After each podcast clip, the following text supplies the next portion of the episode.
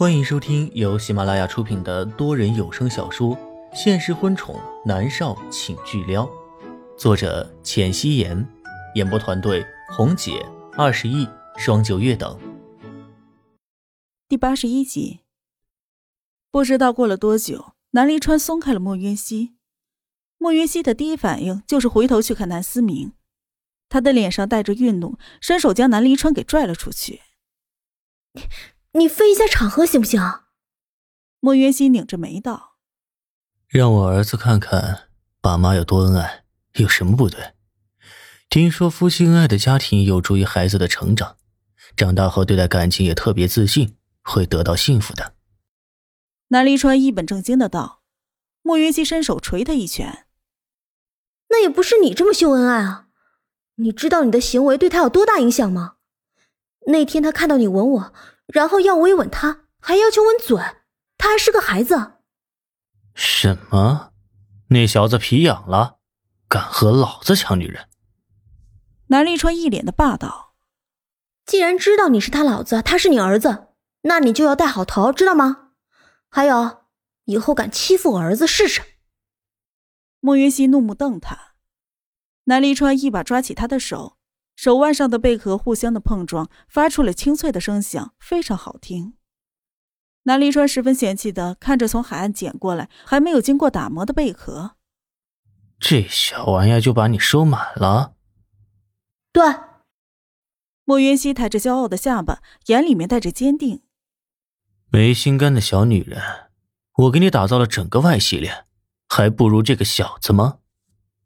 南离川吃醋的道。莫云熙推开他的手，朝着楼下走去。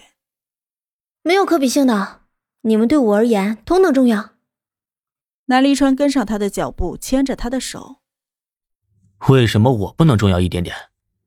莫云熙哑然失笑，不再理他，让方姨将米粥端进了南思明的房间。南思明看着那一碗白粥，觉得没胃口，并不想吃。莫云熙坐在了床边，主动的端起了碗，笑着道。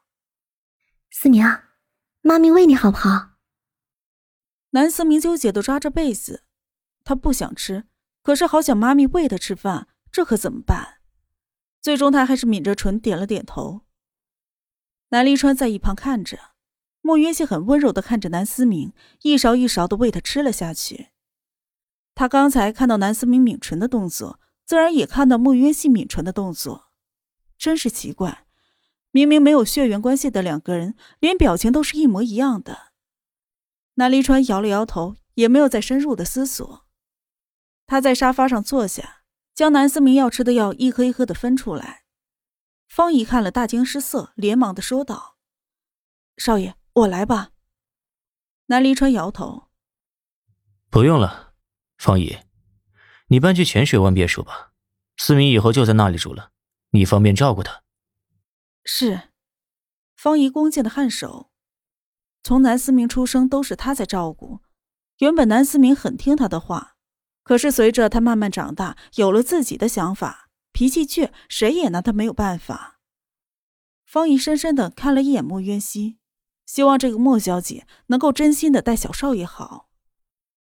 莫渊熙为南思明吃完了饭，半个小时后，南离川拿着药让他吃下去，然后哄着他睡觉。南思明在睡梦中有一些不舒服的，在床上翻来覆去的。莫云熙让方姨拿来酒精，用棉签蘸了酒精，在他的手心和脚心一遍遍的擦拭。酒精可以去热，是最好的物理降温的方法。过了一会儿，南思明的脸色慢慢的恢复如常，安静的睡着了。莫云熙伸出了手，摸了一下他的小脸，目光柔和。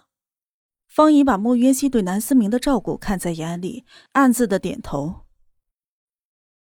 莫渊熙在岛上待了一个月的时间，每天除了看剧本和南思明玩，还有就是吃吃吃。众所周知，唐朝以胖为美，而莫渊熙太瘦了。不过他也不需要太胖，只需要稍稍的圆润那么一点就好。第二天去试镜，当晚。莫渊熙、南离川和南思明连带着林芳和方怡回到了别墅。莫渊熙拿着剧本在做最后的准备，而另一边，米粒也正在为了复出而抓心挠肝。龚若轩抱着一个粉粉嫩嫩的小女孩进入了默默的房间。房间里的温度很低，在零摄氏度以下。小女孩一被他抱进去，立马就冻哭了。龚若轩抱着她，手轻轻的摇晃着。今天是龚思思接回龚家的第一天，龚若轩也是第一天学习如何抱一个婴儿。刚刚掌握到了要领，他就迫不及待的抱着龚思思来到还在沉睡的女孩子这里。房间里的那个冰床雾气缭绕，如仙似幻。龚若轩轻轻拍着被冻哭的龚思思，抱着她朝着冰床靠近。他看着女孩子毫无生命气息的躺在那里，脸上却露出了柔和的笑容。默默，你看看这是谁？这是我们的女儿，我和你的女儿。你睁开眼睛，看看她好不好？她很乖，总是对着我笑。龚思思很不给龚若轩面子，一个劲儿的在哭泣。她的小手小脚被冻得通红，小脸也被冻得是一片的冰冷。毕竟她才出生不足两个月，身体娇弱，哪里受得了这样的寒气？她也不能说话，只好是一直的哭。龚若轩轻轻拍打着龚若思，企图让他不要再哭泣，可是他还是哇哇的大哭着。龚若轩有一些烦躁。这时，他的手机铃声响了起来，他直接从兜里掏出了手机，冷冷的说道：“什么事？”若轩，思思不见了。我刚才，若轩，思思在你那里，你将她带到哪里去了？为什么她一直在哭啊？米粒的声音里面满是焦急。龚若轩简直要烦死了，电话里的人在吼，面前的孩子还在哇哇大哭，他直接将电话挂断。看了一眼女孩子，又看了一眼哇哇大哭的龚思思，到底还是将她给抱了出去。米粒急得团团转，她看到龚若轩从默默的房间里出来，脸上带着诧异，不过注意力立即被龚思思的哭声给夺走。思思，米粒立即就跑了过去，手指触到龚思思如冰一般冰凉的手的时候，她焦急的说道：“思思怎么了？为什么这么冷啊？若轩。”你将他给我，这么冷会生病的。龚若轩也有些自责，他只是想让默默看看他们的女儿，可没想让他们的女儿哭得这么的惨。米粒将龚思思接了过去，她紧紧的抱在了怀里，柔声的哄着。